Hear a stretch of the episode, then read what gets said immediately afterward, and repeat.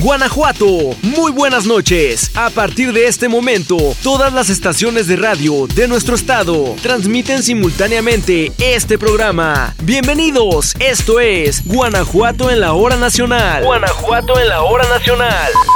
Muy buenas noches, bienvenidos a Guanajuato en la hora nacional. Yo soy Marco Alvarado y me encanta poder saludarlos esta noche, que es el primer programa del último mes del año 2022. Qué rápido se ha pasado este año con mucha información, con muchos personajes, eventos, en fin, demostrando que Guanajuato es la grandeza de México. Y hoy tenemos un programa increíble con dos entrevistas muy interesantes. Y yo quiero que escuchen la primera con mi queridísimo Aldair, que ya tiene a nuestro invitado en la cabina número 2 de Guanajuato en la hora nacional. Nos visitan del IECA y nos van a platicar de un tema muy importante porque rodea nuestra vida diaria y muchas veces no nos damos cuenta de proceso que se tiene que lograr para llevar a cabo todas nuestras actividades a través de la tecnología. Vamos a hablar de circuitos electrónicos y en este momento yo le doy la bienvenida a nuestro invitado de lujo y por supuesto a mi querido Hugo Aldair que ya está listo para iniciar con este tema y para que ustedes descubran de qué se trata. Muy buenas noches, Aldair. Bienvenidos.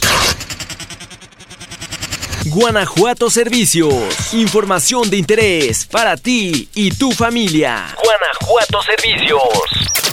¿Qué tal amigas y amigos de Guanajuato en la hora nacional? Yo soy Hugo Aldair. Esta noche aquí en cabina nos acompaña el ingeniero Juan Carlos López Rodríguez. Él es el director general del IECA, Circuitos Electrónicos, es el tema principal. Ingeniero, ¿nos puede platicar y explicar de qué trata el proyecto de circuitos electrónicos que está trabajando el IECA, por favor? En este plan de gobierno vemos que existen muchas oportunidades, sobre todo por la reconfiguración del comercio en en el mundo de la relación que existe, eh, sobre todo Estados Unidos, China, sobre este nuevo mundo tecnológico, donde existen competencia, una competencia muy fuerte entre las tecnologías de ambos países y en general de lo que podemos llamar Occidente y lo que es China y los países aliados alrededor de China. Y la parte de circuitos electrónicos, pues es un tema muy importante para cualquier economía. Entonces vamos a platicar un poco este tema de cómo en la vida actual están por todos lados circuitos electrónicos. Cuando uno toma un celular,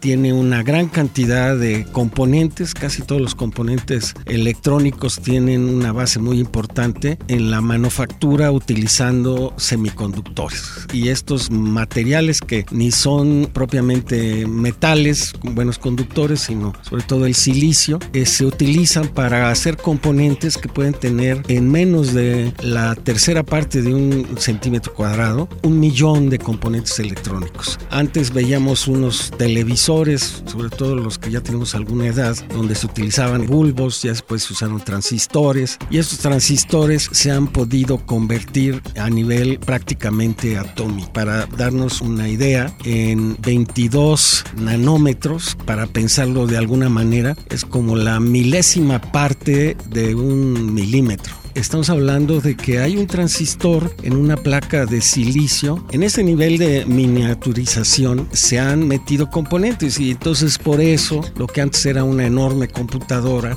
ahora tiene más capacidad un reloj electrónico o un celular que las computadoras que nos tocó a nuestra generación ver. Esas computadoras, por ejemplo, IBM 360 que tenían 32K de memoria, 32 mil componentes de, de memoria y ahora pues en una memoria de semiconductores de estado sólido que también se conoce, pues caben hasta un millón de componentes. Guanajuato tenemos 50 mil estudiantes de ingeniería. Dentro de estos muchachos, hombres y mujeres que están estudiando en Guanajuato, hay 10 mil 60 muchachos, hombres y mujeres estudiando mecatrónica, electrónica y todas estas disciplinas afines. Esto representa que México tiene una gran cantidad de jóvenes pero muchos de estos jóvenes pues ya vienen altamente equipados, preparados y pueden formarse en cosas como el diseño de tarjetas electrónicas. Para que nuestro público tenga una idea más clara, una tarjeta electrónica o tarjeta impresa es cuando uno destapa un celular,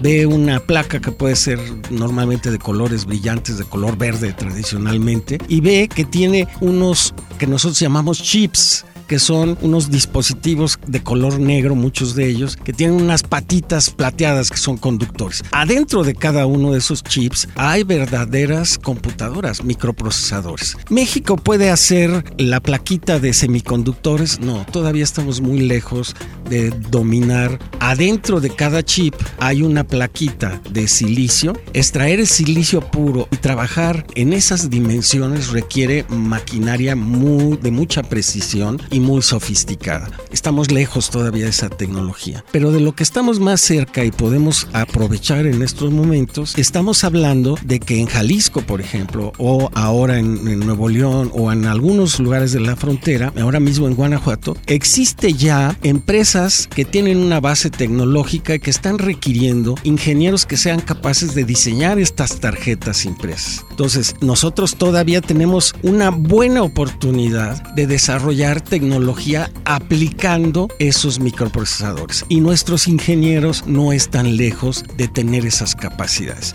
¿Qué hicimos con el IECA? El IECA, que es el Instituto Estatal de Capacitación del Estado de Guanajuato, es un organismo público de la administración estatal. Tenemos la misión de capacitar para el trabajo, pero tenemos una gama muy importante tecnologías y oficios muy básicos, pero de gran demanda como es un electricista o un conductor de tractocamiones, hasta ahora ya tenemos y hemos capacitado agentes que pueden entrar a esta área de diseño y a trabajar en áreas de manufactura de sistemas electrónicos. Viendo esta oportunidad, en el 2018 preparamos una estrategia de alianza con el Simvestaf que tiene su base en la zona metropolitana de Guadalajara, ha formado más de 500 doctores o maestros de alto nivel, pero en ese ecosistema que ha construido Jalisco es una gran oportunidad porque parte de las empresas que se están relocalizando en Estados Unidos van a requerir capital humano, tecnología y muchos servicios que se pueden hacer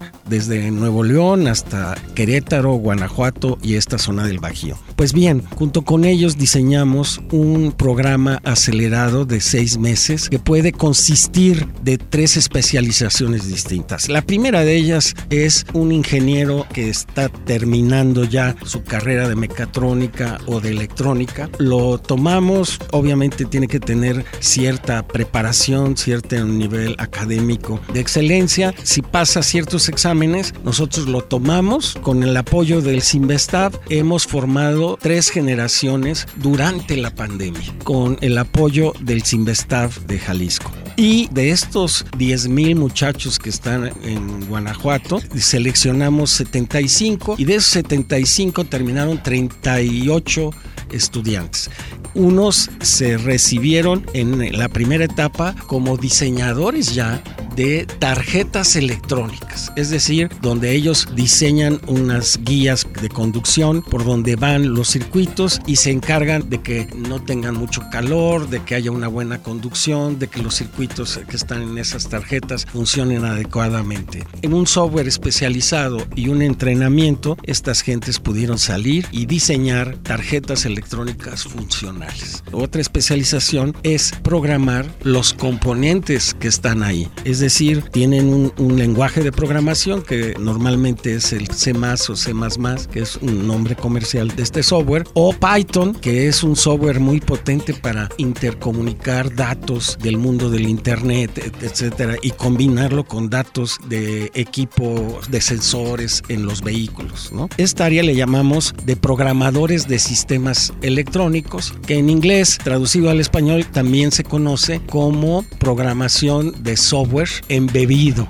Es decir, ¿por qué embebido? Porque no va en una computadora, sino en un dispositivo electrónico que sirve para manejar, por ejemplo, robots en la industria 4.0 o sirve para manejar mecanismos que van en un automóvil o si usted va y prende un horno de microondas, toda la electrónica se tiene que programar buscando activar, por ejemplo, mecanismos y sensores para medir temperatura, para que esté girando el plato y para obviamente mantener encendido estos transductores que, que generan con corriente eléctrica, producen señales de microondas de alta potencia. Pero también en un refrigerador podemos encontrar esto o lo podemos encontrar en aviones, en instrumentos médicos, en instrumentos para el campo, maquinaria este, pesada, en transportes como tractocamiones. Entonces, estos semiconductores hechos circuitos electrónicos están presentes en prácticamente todas las áreas de los sectores económicos. Por eso son tan importantes. La apuesta entonces fue que no necesitamos tener a una universidad aquí, pero sí podemos apoyar a las universidades con programas muy bien diseñados de alta especialidad y con socios como el Sinvestav y otras instituciones que pueden colaborar a formar estos jóvenes. Ahora, ¿qué impacto tendría aplicar una tecnología, como usted lo comentó, tan compleja para el sector industrial en el Estado?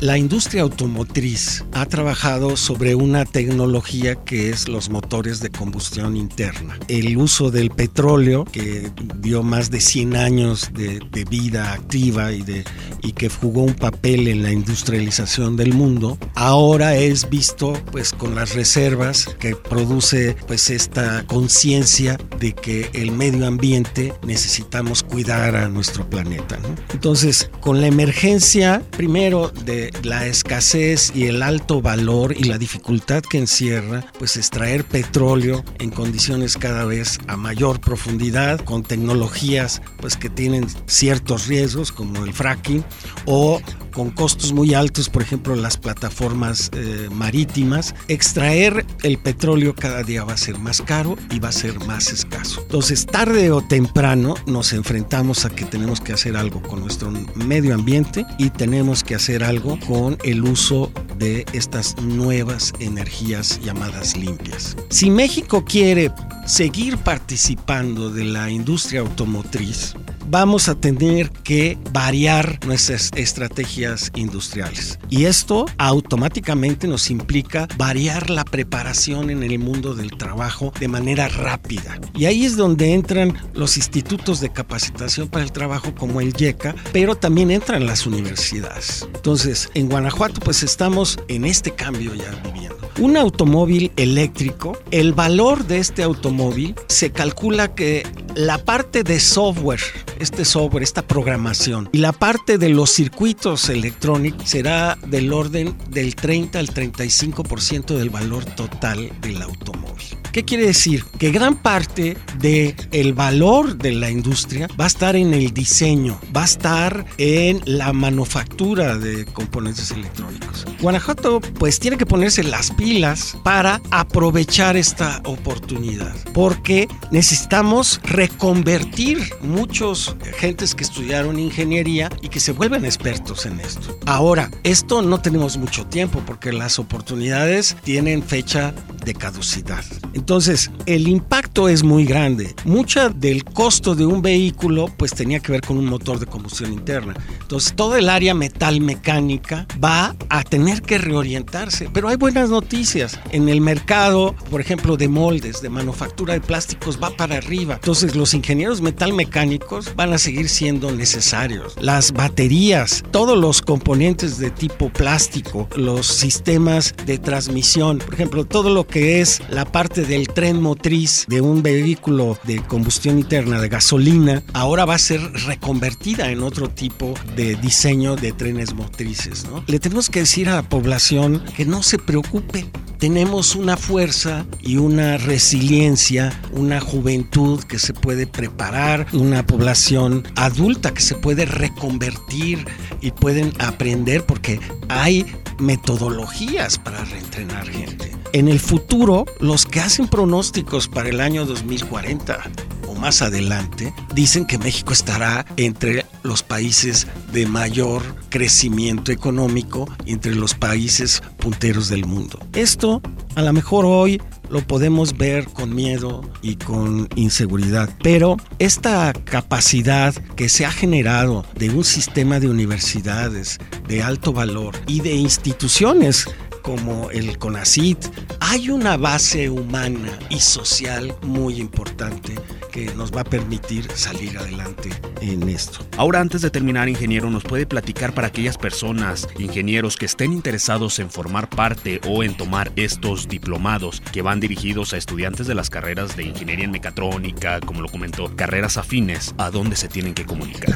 Pueden buscar la palabra YECA en mayúsculas y van a encontrar en yeca.guanajuato.gov.mx la página web y ahí nos pueden localizar. También nos pueden localizar buscando YECA Guanajuato y en el Twitter y en el Face. En la plataforma del YECA estamos girando de una enseñanza tradicional presencial a una enseñanza utilizando otras eh, capacidades. Visítenos, pueden encontrar no solamente para el área electrónica, sino por ejemplo para robótica, automatización, en el caso de los ingenieros, el tema de software, de tecnologías de información, tenemos software de diseño, la ingeniería para hacer simulación, etcétera, son áreas de alto valor agregado.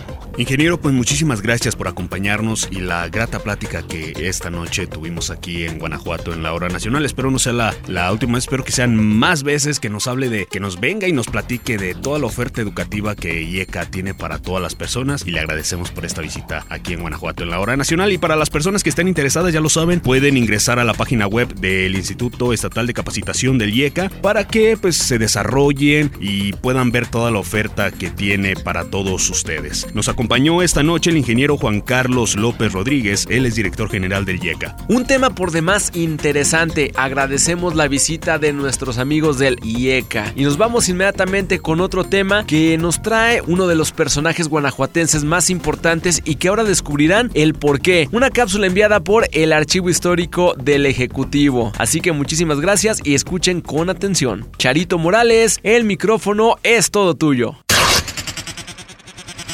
Personajes de nuestra tierra, guanajuatenses que han dejado huella al paso del tiempo. Personajes de nuestra tierra.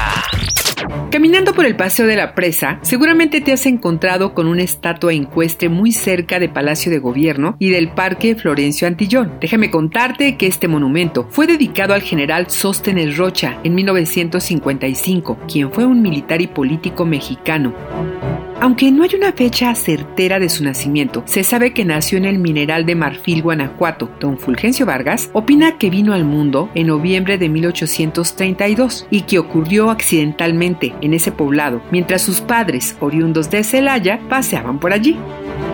Otras fuentes indican que nació en 1831. Al parecer, esta es una de las opciones más divulgadas. ¿Sabías, por cierto, que en Marfil existe una escuela primaria en honor a este personaje?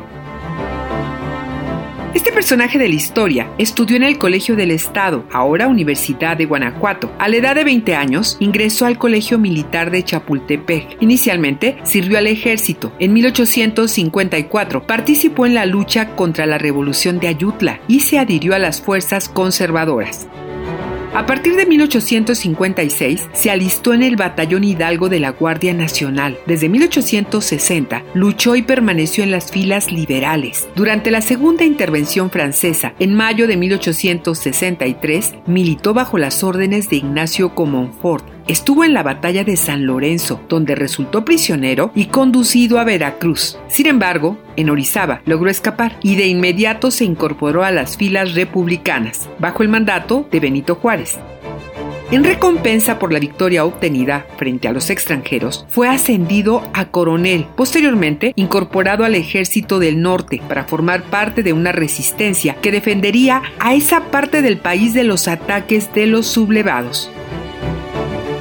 En 1871 participó en la Revolución de la Noria, en donde venció a Porfirio Díaz, quien pretendía impedir que Juárez se reeligiera. Con motivo de ese triunfo, Sóstenes Rocha fue ascendido a general de división, aunque en lo que respecta a la silla presidencial no fue ocupada por Juárez, sino por Sebastián Lerdo de Tejada, según don Fulgencio Vargas, este último mandatario lo envió a Europa en octubre de 1876 para que ahí hiciera estudios militares, más por temor que por afecto y recompensa.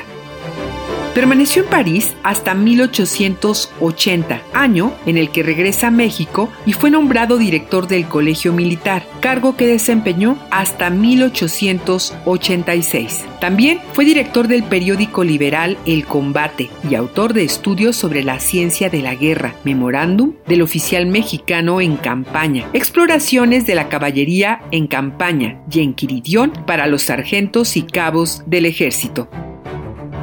Murió en la Ciudad de México un 31 de marzo de 1897. Como parte de los honores que se le rindieron, fue sepultado en la Rotonda de los Hombres Ilustres en la Ciudad de México. Recientemente algunos de sus descendientes sacaron a la luz Laureles de Gloria, una recopilación de las memorias del caudillo que abarca sus inicios en el colegio militar hasta la batalla de la Bufa en Zacatecas en 1872. Esta publicación se encuentra disponible para su consulta en el Archivo Histórico del Archivo General del Poder Ejecutivo. Téngalo presente. Oigan, pues qué tema más interesante acabamos de escuchar y la verdad es que estoy muy contento porque antes de cerrar el programa tenemos invitados de lujo y es que vamos a hablar de teatro y me encanta hablar de teatro, me encanta verlo, me encanta participar de él, pero por supuesto me encanta más tener a grandes actores aquí en cabina de Guanajuato en la hora nacional y hoy me encuentro con Santiago Riquelme, director del grupo de teatro Catarsis, que nos va a platicar un poco acerca de qué se trata este grupo, en dónde lo encontramos, dónde los podemos ver. Entonces, mi queridísimo amigo, aparte de todo, Santiago Riquelme, bienvenido a Guanajuato en la hora nacional. ¿Cómo estás? Hola, hola, ¿cómo están? Bien, Marco, gracias por la invitación. Estamos muy contentos de estar aquí. Sí, bueno, Catarsis nace precisamente en San Francisco del Rincón en el 2014 con una amiga que se llama Alondra Valenzuela, que le mandamos un saludo hasta Colombia. Y descansa 2015, 2016 arranca en Guanajuato, capital. Y bueno, pues este, nos gusta hacer magia, ¿no? Y bueno, te presento a mis compañeras. Yo soy Josefina, vengo de Guanajuato y pues sí, ahora estoy participando en el grupo de Teatro Catarsis. Agradezco mucho de verdad la hospitalidad que nos dan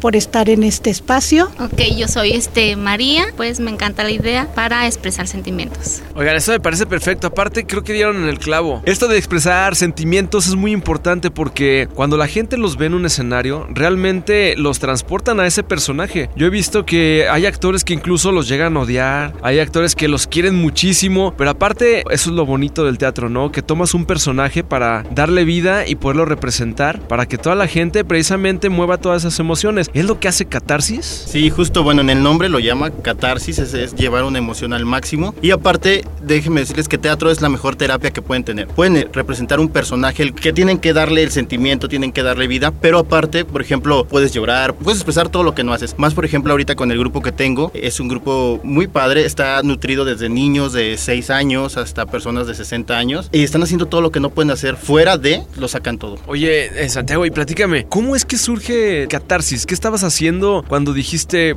vamos a crear un grupo de teatro? Yo estudio teatro desde los 15 años, 14 por ahí entré. Estaba trabajando en San Francisco del Rincón, conocí ahí este, un grupo también de teatro y formé amigos, entonces de ahí decidimos hacer un grupo a mi manera porque quería hacer algo donde yo podría plasmar lo que quiero. No es que en otros no lo hiciera, pero pues ya sabes que un director siempre te va a marcar ciertos límites. A mí lo que me gusta de, de Catarsis, lo que siempre busco cuando escribo las obras, porque aparte escribo bastante de las obras que presentamos, algunas las tomamos de otros lados. Y soy como muy de esta onda de, pues bueno, somos noventeros, de, de amigos por siempre, de aventuras en el tiempo, que siempre buscaba, ¿te acuerdas esta línea de infantil, donde buscaban dejar un mensaje? Como que crecí con eso y siempre es lo que busco, que siempre la gente se quede con algo y que la gente diga, yo quiero hacer eso. Para mí, una persona que esté en el público y que diga, me gustó, yo lo quiero hacer, porque nos pasa. Ahora en noviembre, mucha gente se acercaba, oye, ¿cómo puedo entrar al grupo? ¿Cómo? Que por cierto, les recuerdo las redes sociales. En Instagram estamos como grupo de teatro Catarsis, en Facebook también, y ahora en TikTok, Teatro Catarsis. Entonces por ahí nos pueden escribir y ya saben, de seis años en adelante, bienvenidos al grupo. Oye, Jimena, platícanos, tú que tienes ya más experiencia, que ya te has presentado en algunos foros, cuéntanos cómo entraste al grupo Catarsis, qué es lo que te llamó la atención y qué has sentido cuando te presentas en estos escenarios tan importantes, porque pequeño o gigante, expresar los sentimientos a través del teatro es muy importante. Yo anteriormente ya había estado en algunas actividades. Eh, estuve, por ejemplo, en el grupo de danzón, en artes plásticas y todo esto de para personas mayores de INSEN. Entonces, pues bueno, ya después llega para mí esta invitación de, de teatro, pues a mí me encanta. Yo la verdad desde niña siempre lo quise hacer